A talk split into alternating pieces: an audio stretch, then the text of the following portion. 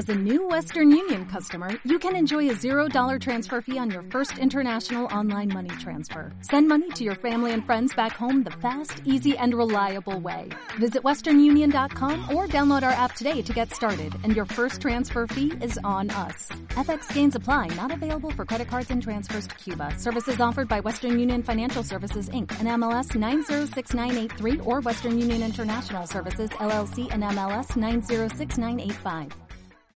Muy buenas noches amigos, empezamos un, un, día más los trabajadores de la luz. En este caso hoy un día más, ¿no? ¿No? Médico ¿No? en casa, Antonio. Los trabajadores de la luz, sí señor, los trabajadores de la luz.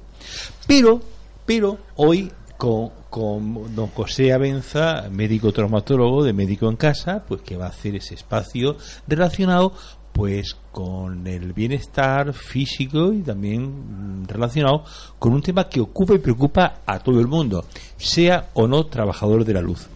Como en este caso, porque un accidente de coche, un accidente de un, un problema lo puede tener cualquier persona, ¿no, Pepe? Sí, bueno, buenas noches. Buenas, buenas noches, doctor. Perdona que te haya interrumpido, pero que... eh, Estás en tu casa, estoy acostumbrado, no te preocupes, Bueno, no te está. preocupes. En fin, Ya- sí, bueno, la, la idea del programa de hoy era continuar lo que iniciamos el martes hace 15 días Hace 15 sobre días. un poco cuestiones de médico-legales y derecho médico. Claro. Claro, porque este es un tema que puede ser importante para todo el mundo, sea o no trabajador de la luz, y no sé qué, qué pasó aquí. Sí. Bien, pues que me el, bueno, esta noche, amigos, eh, acompañando al doctor Abenza se encuentra eh, don José Luis Gariano. Buenas noches, don José Luis. Buenas noches. ¿Cómo, cómo estás, amigo? Bien, encantado de estar aquí. Gracias, por, por gracias- invitarme. Gracias por venir. No, el, el honor de invitarte ha sido al doctor Abenza. ¿eh? Sí, José Luis Galeano es un buen amigo, además es un abogado de reconocido prestigio en, en patología laboral, como abogado laboralista en esta región y, y fuera de ella incluso. Y yo con José Galeano, mi conocimiento de él, sobre todo, eh, se fundamenta en una época en la que yo era director médico de la, la Mutua Universal. Sí, Y él que, era- que has hablado en alguna ocasión de eso. Exacto, yo era el abogado de la, de la Mutua Universal y hemos pegado muchísimas carreras a última hora con un taxista a, a, a los juzgados. Buenos a- tiempos, buenos a cosas. Y, y curiosamente una de las cosas mejores, o que yo más valoro de José Luis, aparte de, de que mi opinión es que es un caballero, y eso creo que lo define todo, a lo mejor mm, creo que eso es lo más gráfico. Pues una persona eh, humilde, una persona sencilla, una persona abierta a- a- y tolerante con las opiniones de todo el mundo. La mutua es que además es una situación donde hay muchísima presión desde el punto de vista de, de eso, de gestión sanitaria, etcétera, etcétera. Pues Eh, La, la mutua está en gestión por arriba y por abajo, ¿no? Por, Por parte, de, Sí, por sí, parte sí. Del- por un sitio y por del otro. consejo del- delegado y tal para que reduzcáis costos y por parte del, del, del afectado para que diga, oye, que aquí me duele, ¿no? Sí, eso era básico. Pero José Luis pues, era de la persona esa que tenía la virtud de, de saber eh, congeniar lo, lo laboral, las exigencias empresariales y la humanidad. Entonces, pues me parece una persona digna de, de presentar en, en la sociedad que la que yo tengo acceso, que es los oyentes de esta radio. Así que, pues, Bueno, Pues, la- la- bi- bienvenido, José Luis, a, a- a este espacio y espero que vengas por aquí, que te sientas como en casa. Siempre que Siempre se me invite, muchas gracias. Procuramos siempre que todo el mundo que venga aquí se sienta siempre como en casa. Algunas veces te lo conseguimos, ¿eh? Muy amable, gracias otra vez. Bueno, la, la idea del programa de hoy, que ya eh, adelanté en el último, era eh, desarrollar un poco o, comentar sobre temas de, de patología, pero eh, de médico-legales, eh, hablar de enfermedades, tipo de enfermedades, invalideces, discapacidades, etcétera, etcétera.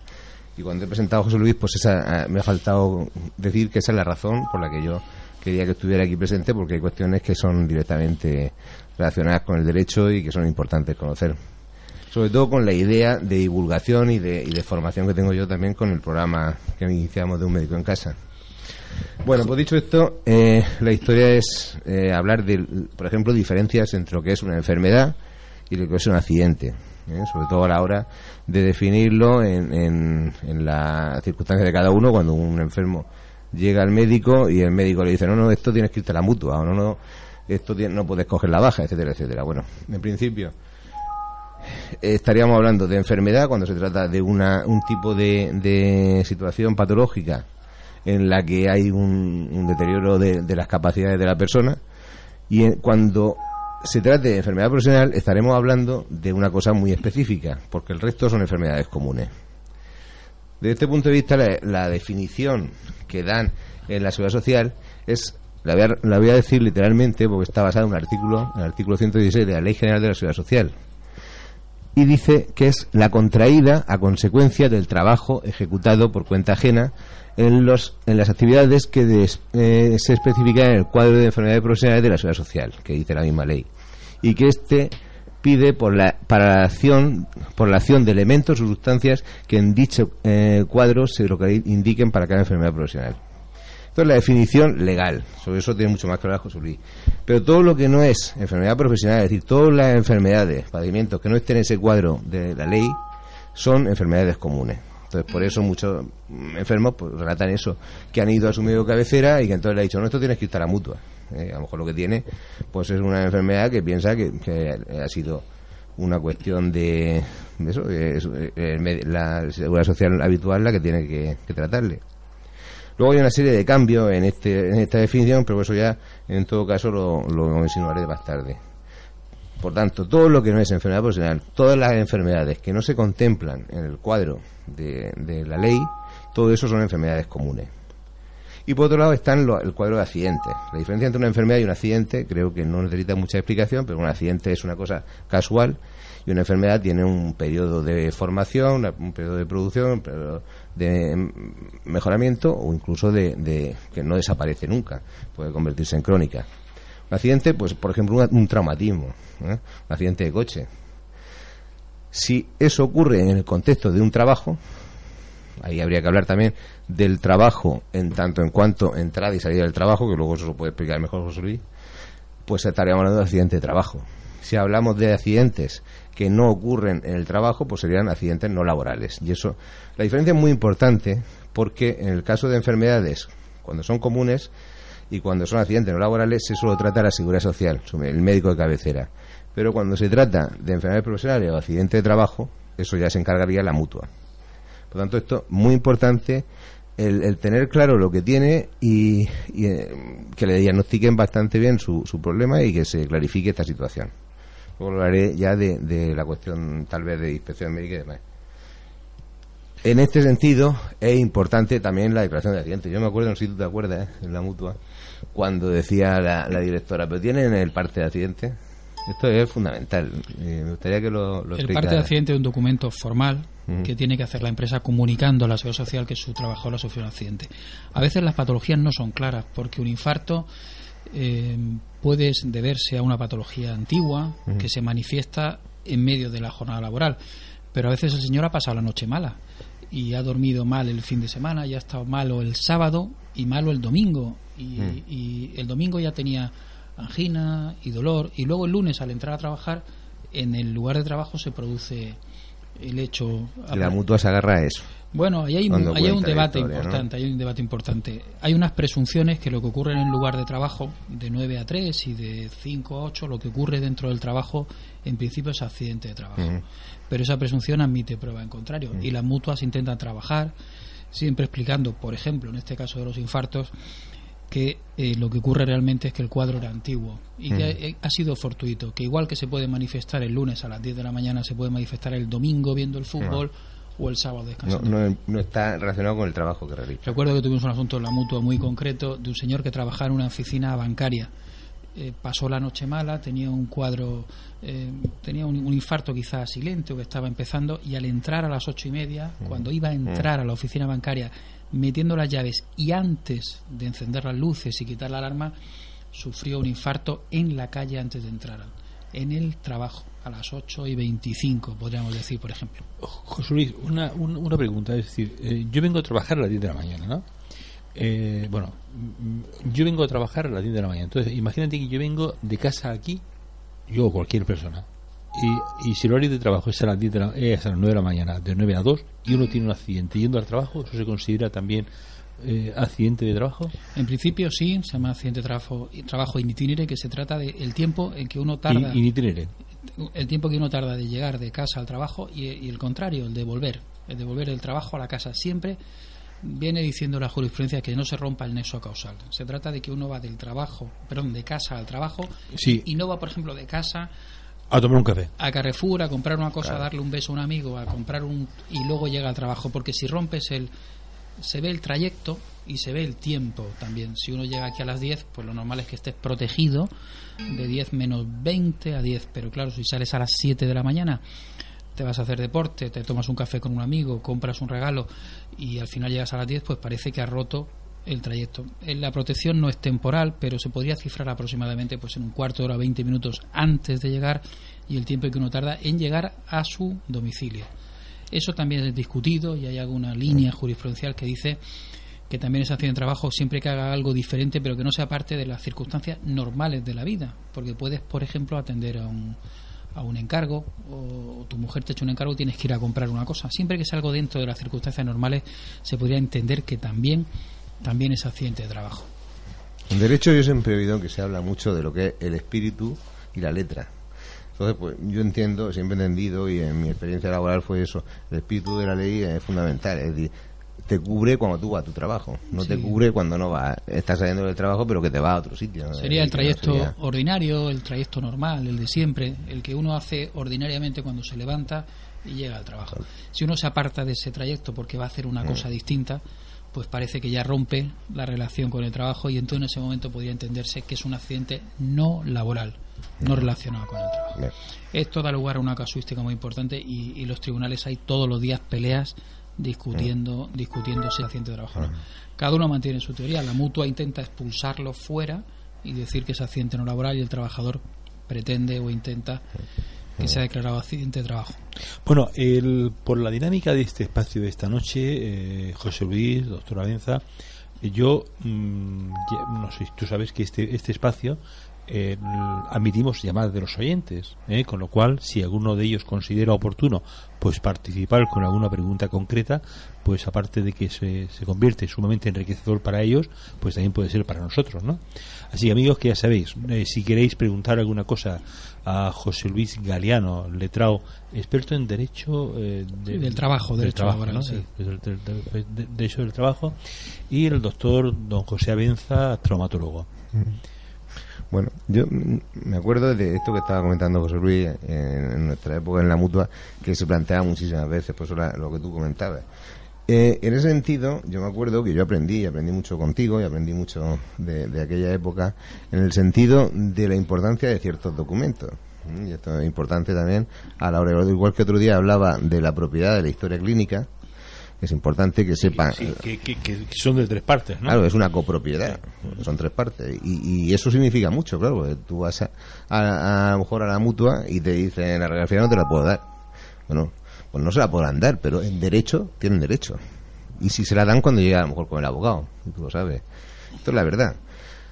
Pues igualmente en este tema, existe muchas veces en que eh, el- está el médico cabecera y el médico de la mutua tirándose los papeles. En principio yo quería aclarar lo que es la mutua laboral.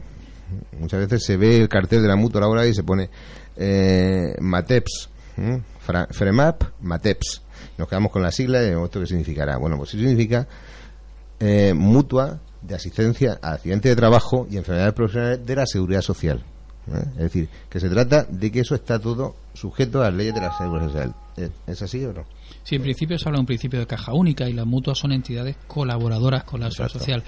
No son administración pública, Exacto, son Alin se entidades llama privadas. entidad gestora y se llaman entidades colaboradoras. Realmente las mutuas son asociaciones de empresarios que aportan las cotizaciones y entre todos compran un centro asistencial, pagan unos médicos y prefieren entre ellos atender a sus trabajadores y los sacan fuera del sistema público para unas contingencias, por ejemplo, para el accidente de trabajo o para la, la baja de enfermedad común. Las mutuas vienen a tener unos 100 años de antigüedad. Mm. Las más antiguas están cumpliendo 100, 105. Nacieron por la zona de Cataluña y era, pues los, los empresarios pensaron hace 100 años que ellos podían eh, controlar mejor los procesos de baja de sus trabajadores con sus propios servicios médicos. El Estado toleró esa situación porque le venía bien, descarga un poco la presión asistencial sobre el sistema público a aceptar el precio de, de descarga la- cotizaciones a ellos. la presión y, lo- y los, los empresarios pueden controlar un poco también, y vamos a decirlo mal, meter la mano en los procesos en los que controlan a sus trabajadores. A partir de ahí conviven dos sistemas, el público puro, que gestiona la enfermedad común, y el de, los, y el de las mutuas de accidente de trabajo que controlan la contingencia laboral y accidente de trabajo, muy conectadas con las empresas que las soportan, lógicamente. En cuanto eh, el, primero que empezado diciendo es enfermedad profesional, estamos hablando de, de estos temas, por eso, porque todo lo que no esté en ese cuadro es enfermedad común. El tema de accidente de trabajo, pues ocurre un tanto lo mismo, solo que no está sujeto al hecho de, un cuadro que está completamente especificado. Es decir, cuando te dicen una relación y te dicen una epicondilitis, una tendinitis, no sé qué, determinadas enfermedades, eso se relaciona con esta actividad profesional, pues no tienes más que aplicar esa, esa ley. Pero cuando ya estamos hablando de accidentes, estamos hablando de hechos casuales. No estamos hablando de hechos que se han producido por una sobrecarga y demás. Entonces, en este caso, por ejemplo, en el caso de accidentes, el hecho de que sea de trabajo o que no sea laboral, pues es muy importante lo que es la empresa, en ese sentido, lo que declara la empresa. Cuando evidentemente tú no estás trabajando, pues no hay ninguna duda en que eso ha sido un accidente, porque ha sido casual, ha sido agudo, y que se ha producido, y, el medio de cera, si necesita una baja, pues te da su baja y se acabó. El problema está cuando es accidente de trabajo. En ese caso, una de las cosas que yo saqué en claro, y tú corrígeme si no es así, es que es fundamental la declaración del accidente por parte del empresario. Y en muchos casos nos encontramos con el problema que el empresario a lo mejor, pues como que no se definía. Era una situación un poco... Recordará bien, Pepe, el orden es el siguiente. En, la mutua, en el servicio asistencial, viene un señor mm. y dice que se ha hecho daño en el trabajo. Viene a veces muy lesionado, con sangre o con, un traumatismo, y a partir de ahí la empresa, primero, la mutua, perdón, primero atiende al señor y después pregunta a la empresa. Dice, tengo aquí a este trabajador, cuéntame qué ha pasado. Y el empresario tiene que decir, pues ha pasado esto, no ha pasado nada o es un simulador o efectivamente estando trabajando y a partir de ahí la empresa tiene que hacer un, un, documento que es legal y tiene una importancia tremenda, que es el parte de accidente de trabajo. Se comunica a la autoridad laboral y el parte de accidente de trabajo es una declaración en la que la empresa fija eh, la identidad del trabajador, la hora, la fecha, la ocupación y una descripción breve de, de cómo ha ocurrido el accidente de trabajo. Una vez acreditado que el accidente existe, ya el mecanismo empieza a funcionar y da derecho a unas prestaciones la baja médica, por un lado, unas prestaciones económicas y a unas prestaciones asistenciales. La mutua tiene que empezar a curar y atender a ese señor. A veces hay debate porque los empresarios no están en buenas relaciones con los trabajadores y ocurre a veces con los accidentes que ocurren el lunes por la mañana, donde parece que a veces la patología, los médicos de la mutua advierten que la patología puede derivar del domingo y puede ser un intento de colar a la mutua un accidente que no es tal y aparecen debates. Pero la empresa es la que en ese momento la empresa es la que en ese momento tiene que dar a su a su mutua la información para que todo vaya correctamente. Vale pues en este caso independientemente ya de la lesión y el diagnóstico el tratamiento es importante y el objeto de, esta introducción pues llegar a la cuestión de que puede trabajar o no puede trabajar o está en una situación de, baja o de alta es decir o de, o de no baja. Entonces eso eh, eh, introduce los conceptos de incapacidad temporal e incapacidad permanente. Y esto es una de las cosas que yo quería aclarar la capacidad temporal la IT que se conoce eso es la baja la baja puede ser laboral o no laboral. Si es laboral, se encargaría la mutua, si no es laboral, se encargaría el médico de atención primaria. Por eso la importancia de lo anterior, de la creación del accidente. Se ha producido en mi trabajo, se ha producido en, el desarrollo de mi trabajo, no se ha producido en el desarrollo del trabajo. Y luego, por otro lado, la invalidez permanente, ¿eh? la incapacidad permanente, que es distinto, que hablaré un poco sobre el tema de discapacidades o minusvalías. Muchas veces la gente lo confunde. En el caso de incapacidades permanentes, pues bueno, es una patología que se ha presentado sea derivada de un accidente de trabajo o de una enfermedad profesional que ha sido estado en baja por la mutua, pero que eso se prolonga un tiempo. Ahora explicará José Luis el tiempo y de a lo mejor los detalles de esos mm, requisitos. Y puede ser de varios tipos. Tú estás incapacitado, no puedes realizar el trabajo de forma o, o no puedes realizar tus actividades de forma permanente. Es decir, no puedes hacerlo. Es para siempre y además tienes o bien parcialmente no puedes hacerlo, sería un caso de invalidez permanente parcial, no puedes hacerlo en tu trabajo habitual, sería la invalidez permanente total, no puedes hacerlo en cualquier trabajo, 100%, y, y la absoluta. Y en un tercer caso sería una gran invalidez, que es cuando no puedes hacer ningún trabajo y además necesitas la ayuda de una tercera persona, que definiría lo que es la, la incapacidad permanente.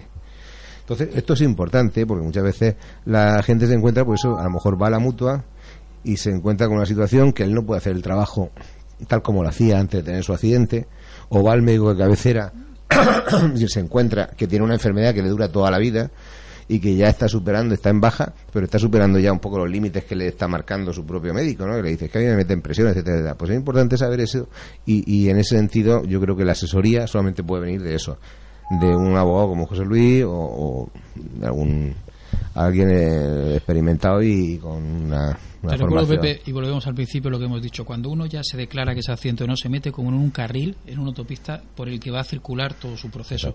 De ahí que es muy importante eh, colocarse bien en el carril, en el lugar en el que corresponde tu contingencia. Si es accidente de trabajo, el proceso se va a desarrollar sobre esa vía y va a ser atendido por la mutua y va a dar lugar a unas prestaciones a cargo de la mutua. Si en cambio es enfermedad común, será el sistema público, los servicios nacionales de salud el que se encargue de, de gestionar, tramitar, abonar Pero la prestación y la curación. Pero la Pero eh, explícate, yo más allá. Quiero que diga un poco la diferencia entre una cosa y otra. Es decir, la declaración de ese episodio que ha tenido esa enfermedad, la trascendencia que puede tener. Es decir, que se hagan las cosas bien al principio, ¿qué trascendencia puede tener? Porque en el caso de una incapacidad permanente total, por ejemplo, por un accidente de trabajo, un senegalés que está trabajando el primer día en su trabajo tendría una invalidez total si tiene las causas médicas que justifican esa invalidez total. Sin embargo, un albañil que lleva toda su vida, tiene una enfermedad común, que está artrósico perdido, etcétera, etcétera, seguramente no se lo dan y además necesita un tiempo de haber cotizado a la seguridad social. Eh, El tema es sencillo se- y se, se concreta con una palabra, que es la carencia. La carencia. La enfermedad común necesita un tiempo de cotización. Nuestro sistema es- es contributivo, que vendría a decir lo siguiente: uno está metiendo en la hucha muchos años dinero.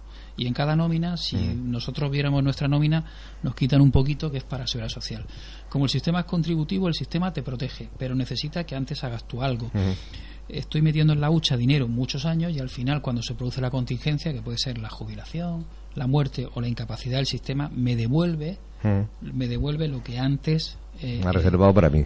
ha reservado para mí. En el caso de enfermedad común hace falta unas carencias. Hay una genérica, significa que tener unos años cotizados, que de- hay una tabla que depende de la edad y hay otra carencia muy importante, hay que tener cotizados por lo menos dos años dentro de los últimos diez.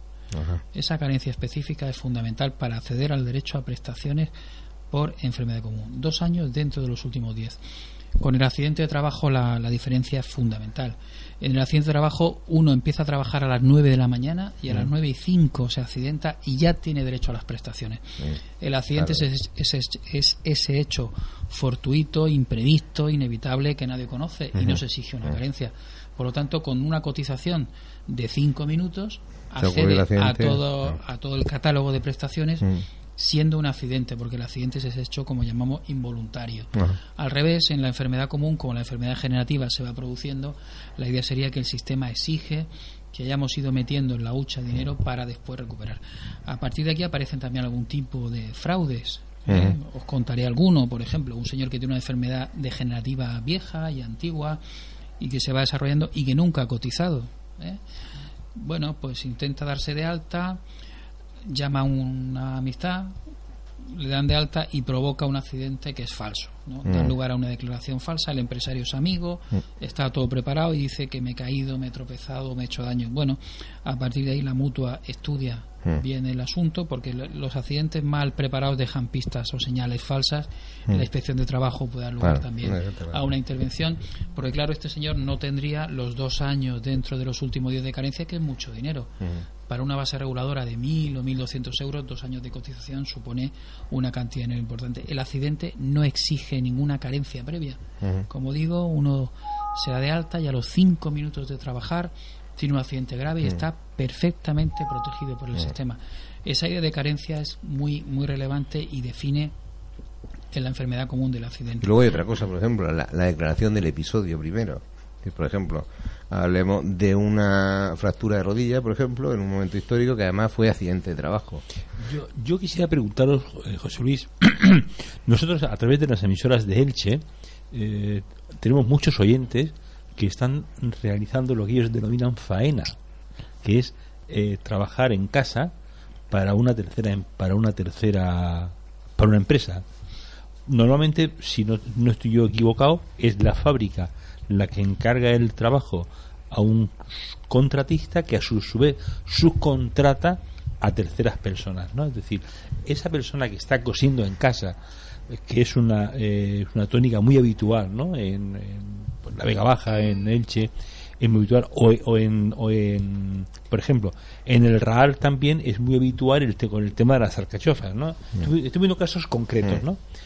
Imagínate que esa persona que, que está cosiendo en casa zapatos, mm, pues no sé, se pincha y le tienen que amputar un dedo, una mano, porque bueno, eh, se ha pinchado, se tal, lo que sea. Eh, ¿Qué derechos tiene esa persona, José Luis? Bueno, primero habría que ver una cuestión principal es si está dado de alta o no en el sistema de seguridad social. No está dado de alta.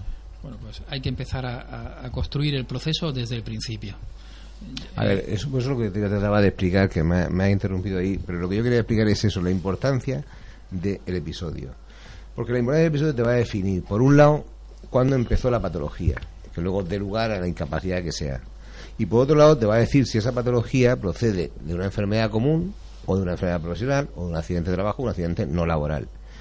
Y si lo que tiene a continuación, tiene años después, en esa empresa, si hablamos de patología laboral, o en su, en su vida cotidiana, deriva de ese primer accidente, de ese primer episodio, todo lo demás eh, es, compatible con eso y sería una cuestión que sería punible desde el punto de vista de punible o vamos que valorable desde el punto de vista laboral o no laboral en el, en el sentido que tú comentabas antes de cotizaciones y de y de quién paga con especial trascendencia. Es decir, que, el episodio, por ejemplo, fijar el episodio es muy importante. En el caso que tú decías, tú me estás hablando de, por ejemplo, determinadas profesiones que generan una enfermedad profesional. Pues es muy importante que inicialmente alguien, con la primera baja, diga si ha tenido enfermedad profesional o no la ha tenido, o una enfermedad común. Que está, que está y llega un momento en pero que, eh, pero que, ya le duele la espalda, una lumbalgia pues si no hay un accidente de trabajo, una lumbalgia no es una enfermedad profesional. ¿Le duele el, tendón extensor del primer dedo porque es una frisadora? Pues sí sería una enfermedad profesional. ¿Ha sido un episodio que ha ocurrido en el trabajo? Pues accidente de trabajo y lo cubriría la mutua. Y, por ejemplo, si ha sido un, un, accidente fuerte, pues puede tener una fractura que eso deja lugar a una secuela y después le sigue doliendo la espalda, sería, que, eh, como si dijéramos, asimilable al primer episodio. Eso es lo que el ejemplo que dices, Antonio, habría que empezar a construirlo todo desde el principio. Eh, la señora debería ir al sistema público de salud y conseguir una baja médica, en primer lugar. Siempre que esté en alta o en asimilada alta, si no está trabajando, por lo menos habría que estar inscrito como demandante de empleo. Como demandante de empleo. A partir de ahí consigue una baja por enfermedad común y hay un proceso que se llama de determinación de contingencia. Intentar cambiar la baja accidente de trabajo e intentar probar su relación laboral es un pleito laborioso, difícil y costoso en el que tendría que utilizar todos los medios que tenga a su alcance, algún documento, testigos, pero tendría un pleito muy muy complicado. En estos casos de, economía sumergida y trabajo sin cotizar, eh, toda la carga de la prueba es para el que quiere reclamar y los trabajadores a veces no tienen los recursos o los medios humanos, materiales o incluso de formación para, para intentar eh, hacer valer sus derechos y hacer que respondan de las prestaciones las partes que deben. Eh, tendría que hacer un trabajo importante. un trabajo arduo, ¿no? Sí, y, muchas veces con poco, con poco éxito, porque tendría que empezar a, a probar hasta su propia prestación de servicios. El trabajo, definir el empresario, identificarlo, denunciarlo a la inspección de trabajo e intentar mm, que se declare que su trabajo es una relación laboral y a partir de ahí todas las prestaciones que derivan de ahí. Es un proyecto muy muy, muy complicado y en la práctica difícil de, acreditar. Otra cosa que tú comentabas, quiero que confirme, José Luis, es que, por ejemplo, si has tenido un episodio que ha sido accidente de trabajo y ha ocurrido mientras estaba tu en, en empresa eh, asociado a una mutua concreta, tres años después te da el follón ese accidente que tuviste al principio y estás en otra empresa con otra mutua. Entonces, ¿qué ocurre ahí en el caso de solicitar una incapacidad permanente? Hay un reparto de prestaciones entre las mutuas. La primera respondería por lo cotizado hasta su momento y si hay un y si luego la cotización supera o crece la otra mutua pagaría la diferencia lo, que, lo que ha crecido la cotización en su nueva en su nueva ocupación, su nueva ocupación. bien pues nada esta es la, lo que yo quería que José Luis pudiera aportarnos en este en este tema concreto Quería insinuar también, aunque no sea tampoco mm, de una manera exhaustiva, el tema de la diferencia entre incapacidad y discapacidad. Porque esto muchas veces, bueno, a mí cuando me viene gente que quiere necesitar un informe porque va a, pedir una minusvalía o a pedir una incapacidad permanente, pues no se aclara mucho. Esto es muy importante. Entonces, una discapacidad no es una cuestión que esté relacionada con el trabajo. ¿eh? No es una cuestión que sea repercutible a una profesión. En el caso de, de la invalidez sí, y es la diferencia. Entonces, cuando la gente, y en los tiempos que corren, va buscando una pensión, pues bueno, una persona que no ha trabajado en su vida, que no tiene un trabajo, que no se le conoce y que la seguridad social no tiene como, tejado como un trabajador profesional en tal o cual tema, pues esa persona no tiene nunca el derecho a una, invalidez. Sí, en la incapacidad permanente se habla de la relación lesión-función. Se trata de ver cómo repercuten tus lesiones en tu profesión habitual y a partir de ahí, por ejemplo, una lesión nimia, que sería la pérdida de un meñique, mm. del meñique en la mano derecha, pues de, cara a una discapacidad, en una valoración de minusvalía, mm. podría ser un, Pepe, tú me corregirás, un 2%. No más de eso, La pérdida del meñique, un 2%, y en un pianista podría ser una total, o en un violinista profesional. Me hacen una pregunta eh, que es bastante, mm, considero que es bastante interesante, ¿verdad? Dice, ¿Y qué pasa cuando trabajas con un contrato de cuatro... Y cuando trabajas en un contrato de cuatro horas y trabajas doce, que es lo típico ahora en Elche, contrato de media jornada para regularse en salud. ¿Cómo, cómo, cómo? Perdón. Dice este, dice este oyente, dice, ¿y cuando trabajas con un contrato de cuatro horas y trabajas doce? que es lo típico ahora en Elche, contrato de media salud para curarse en salud. ¿Es obligatorio el empresario especificar las horas que trabajan, si son diurnas por la tarde o por la noche? José Luis. Sí, en el contrato de trabajo se, establece la jornada, el horario y debería haber en, la empresa un cuadro donde se establece cuál es la jornada, o una plantilla o una cuadrilla. El, el empresario cuando fija cuatro horas lo hace para estar cubierto. Y si el accidente ocurre en cualquier momento del en cualquier lo momento lo incluye dentro de las cuatro horas para estar cubierto. La verdad es que se trabajan 12 y los trabajadores están fuera de protección. Pero ocurrido el accidente en cualquier momento de las 12 horas, el, el, empresario dirá, bueno, pues casualmente esta semana ha ocurrido en las 4 de la jornada. La mutua no tiene posibilidad de llegar a ese dato porque ese dato es empresarial y es interno. La mutua le da, el empresario le da el dato a la mutua que lo afecta y el trabajador estaría protegido es desde luego una irregularidad grave. una irregularidad que es bastante frecuente, eh, frecuente en esta región. Es grave. Y... Pero mm, solo quería aportar una cosa. O sea, la cuestión es de qué estamos hablando. Porque si la cuestión es que es una injusticia, bueno, pues sí, es una injusticia. No está sujeta a ley, por lo menos. No se puede eh, hacer un contrato por cuatro horas y trabajar ocho. Bueno, no estoy hablando de doce porque estoy hablando de tercer mundo. Afecta las prestaciones y, la, las. Date cuenta que la baja sobre ocho horas da lugar a un dinero y, la baja sobre cuatro horas da lugar a entonces claro la, realidad es que sobre una prestación de 12 horas uno percibe una baja muy pequeña. Ahora que para, para solucionar para solucionar estos problemas que mm, como ves está repercutiendo tanto las cuestiones médicas como las cuestiones legales. Para solucionar esos problemas se crearon los sindicatos en su momento. Entonces no es una cuestión de una reivindicación personal que a esta persona pues como se vaya a su empresario y le diga, oye, que estoy trabajando demasiado para lo que me paga, pues lo va a echar a la calle, es un contrato temporal. Entonces, creo que ahí en ese caso sería una cuestión de actuar corporativamente y creo que los sindicatos se crearon para eso, para defender los derechos de los obreros, cosa que parece ser que no se está haciendo como se debería. Por otro lado, en los tiempos que corren, pues lo que decía antes, depende de la importancia de lo que genere esa, esa baja, pues a lo mejor no interesa el decir que de, eh, un episodio de lumbalgia y declararlo como un accidente cuando te ha ocurrido en las ocho horas restantes, última hora, pues chicos, a lo mejor hay que valorarlo un poco y, hablarlo con la empresa, si son personas humanas, no, sé, pero hay un problema laboral en este país que también hay que tener en cuenta y ese problema laboral atañe tanto a empleados como a empresarios. Y también, es, un problema que atañe a, la sociedad en general, sea, o, no, empresarios. Me hacen una pregunta, José Luis, que puede que, que a ver, imagínate que una persona pues tiene hay empresas que tienen domicilio social en una parte determinada, es decir, la domicilio social está en no sé, en Beniajar, por poner un ejemplo. Y el trabajo se realiza en Algezare.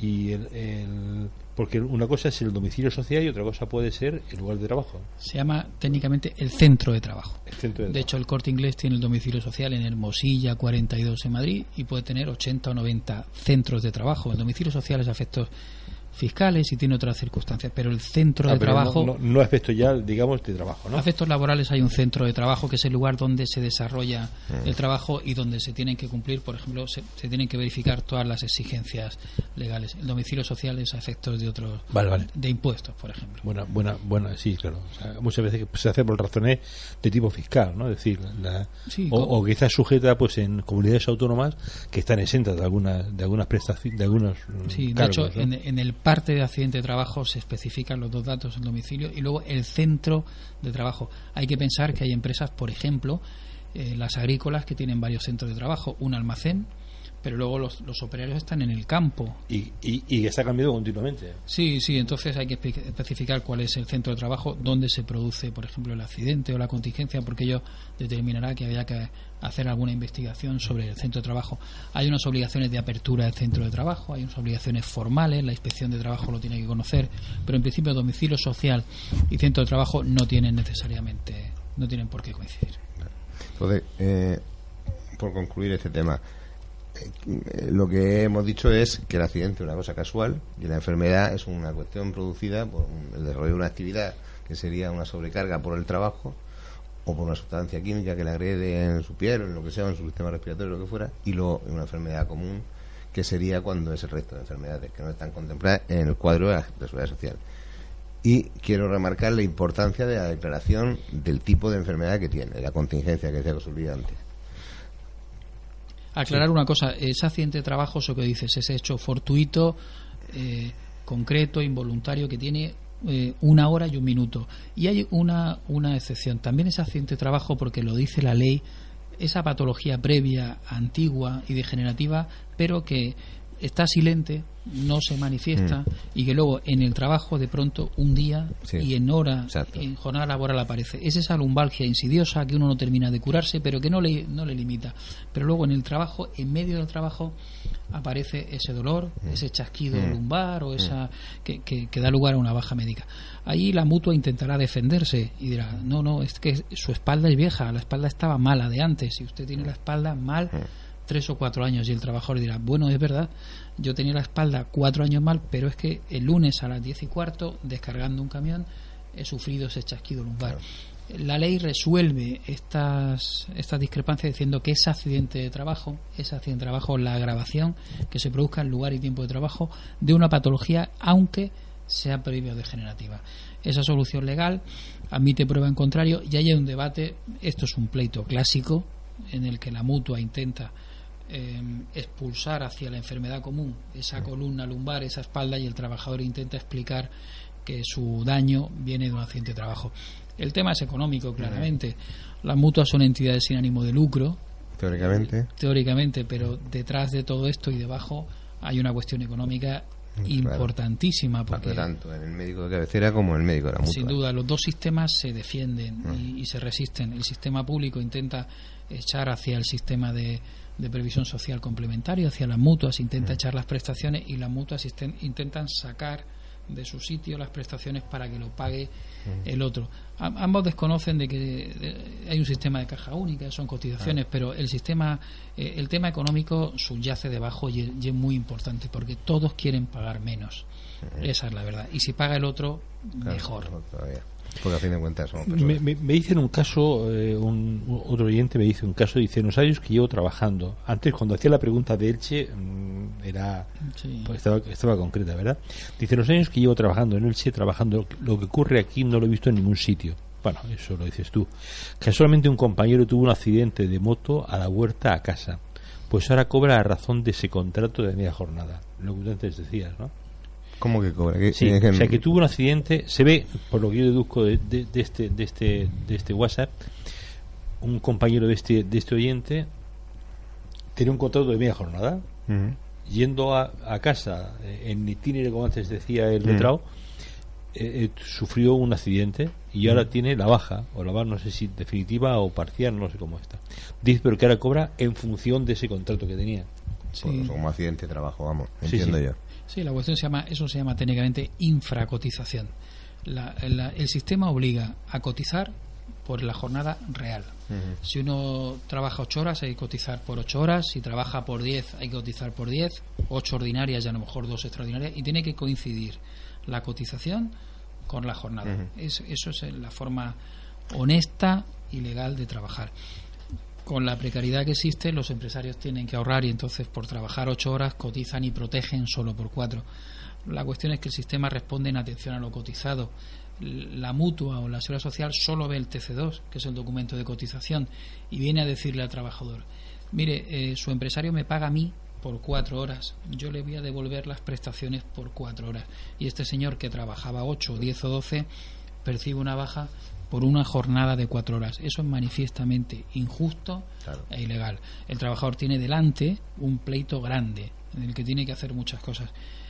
Tendría que probar la infracotización y probar que su jornada es más extensa y acomodar la prestación a la jornada real y poniendo y, bajando a la cifra o a los números si una jornada de 8 horas por una base reguladora de 1.000 euros da lugar a una baja de 750 euros esa es la que le correspondería la mitad sería pues 325 es una pregunta en relación a esto desde, desde un punto de vista completamente humano entonces tu sugerencia y teniendo en cuenta el pleito que tendría que enfrentarse etcétera etcétera y teniendo, como si dijéramos, eh, las cuestiones médicas claras, en el sentido de que tiene una patología que atribuir a lo que sea y que además eh, tiene esa, esa situación, ¿tú le sugerirías meterse en ese pleito?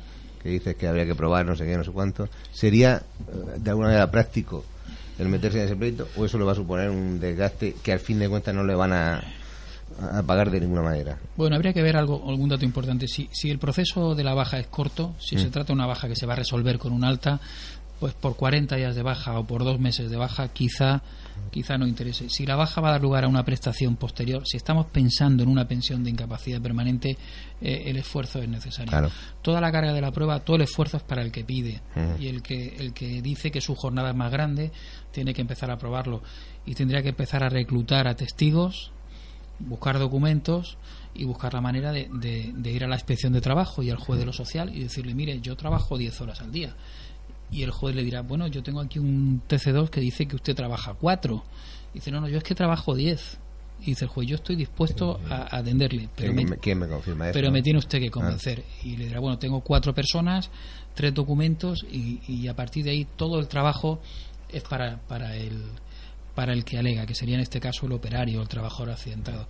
Si consigue remover la situación y, y conseguir que se declare que su jornada es de 10 horas, pues todas las prestaciones serán en proporción a esa jornada grande, con lo cual la baja sería el doble y la hipotética incapacidad permanente sería sobre el doble y sus beneficios serían muy importantes quizá para siempre, porque si se trata de una pensión, claro, una baja dura dos meses, pero si una pensión se proyecta sobre toda la vida es mucho dinero, en muchos años.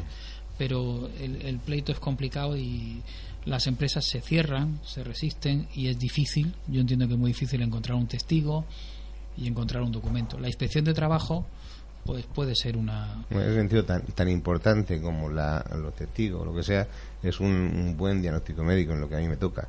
Es decir, tener claro la patología que tiene, tener claro que en conciencia y de una vez que te han contado eh, a qué se debe, está relacionado en eso causal, y luego por otro lado pues eh, que la, atención sea como decía en el programa previo una atención médico paciente en todos los sentidos es decir no podemos tampoco saber cuando uno tú sabes que venían muchos pacientes a lo mejor y te decían es que a mí no me han hecho ni caso mi mutuo cuando vienes con la cabeza entre los brazos entonces te dicen que que eso es baja, que eso es accidente de trabajo. No es así. Yo, mi época allí no fue así, y esa es mi experiencia, pero sí es cierto que, que de alguna manera, y apelo un poco siempre a, los médicos en el sentido de, llegar en conciencia no dejar nunca de ser médico, nunca convertirse en gestor absoluto, independientemente que tu actividad actual signifique gestión, pero no puede olvidar que eres médico y eso significa pues una humanidad con tu paciente, eso necesita una, una complicidad con tu paciente, eso necesita de verdad indicar con claridad y con mm, conciencia lo que tiene y lo que no tiene y no olvidarte de que eres médico. Entonces, si, lo que se lo digo es un paciente, pues le diría, tienes derecho a esa medicina, tienes derecho a ese médico. ¿eh? Y tienes derecho a que tu relación con ese médico sea de total confianza. Ser paciente y no tener confianza con tu médico, desde mi punto de vista, es incompatible con mi profesión. Las mutuas se resisten muchas veces porque ellos ven un componente de renta se llama neurosis de renta o rentismo. Ven personas que lo que acuden es cuando llegan a la visita, los médicos a veces habéis observado que este señor lo que entra es y está ya pensando en conseguir una baja larga. Simulan, eh, magnifican los síntomas. Parece debe ser frustrante parecer que no los curas, porque lo que se trata es que mm. cuanto más rehabilitación le das, peor están, ellos manifiestan que no mejoran y las mutuas ahí se resisten, a veces ponen detectives privados, ¿no? Mm. que intentan ver si el trabajador llega a la mutua muy limitado, muy limitado, pero cuando sale se va a hacer deporte o hace una vida fuera de la mutua con normalidad. Y ahí eh, eh, está esa, esa, eh, ese debate en el que algunas personas vienen a las mutuas claramente a intentar magnificar sus lesiones y extender una baja lo más que puedan en la idea de que están mejor cobrando una prestación sin trabajar que sometidos al trabajo. Pero los médicos deben atender a, lo humano y, y saber diferenciar de verdad de verdad al rentista que debe ser pues, sancionado y debe ser limitada en su, en su expectativa y atender correcta y honestamente al trabajador que viene lesionado porque ese es el trabajo de, de las mutuas y esa es su razón de ser, ese es su sentido. José Luis, eh, son las 20 y 55, fíjate cómo pasa, cómo pasa el tiempo.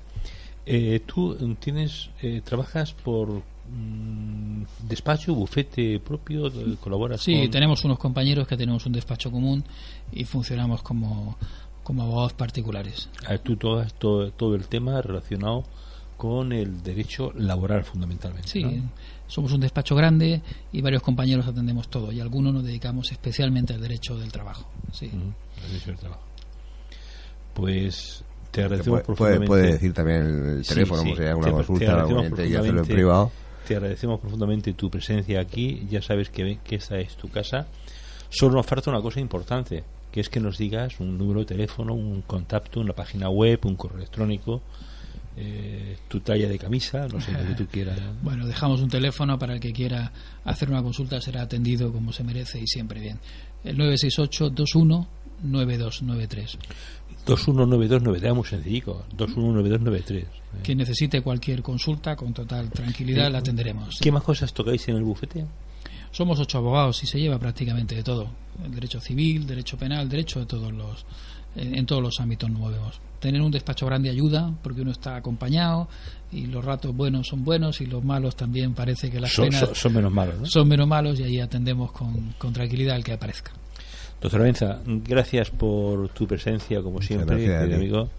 Eh, pues bueno, pues ya estamos. Muy, agradecido. El, próximo programa, eh, adelanto, pues que va a ser sobre medicina del deporte. Ya ah, Muy interesante. haremos unos capítulos de medicina, del deporte. Además, que tú sabes que yo estoy lisiado como consecuencia del deporte. Mm. Tú tienes ya derecho a la invalidez casi. Sí, bueno, ahora ahora me lo decir porque ese tema me interesa mucho. Bueno, amigos, pues eh, dentro de un ratito vamos a hablar con Miguel Celades, que es el coordinador del director de unas jornadas que se llama Ciencia y Espíritu, que está en Barcelona, y nos va a hablar después, pues, mm, de las personas que van a este año a acudir a ese congreso, que fueron de los pioneros que hubieron del tema espiritual en toda España. Dentro de unos momentos volvemos. Gracias.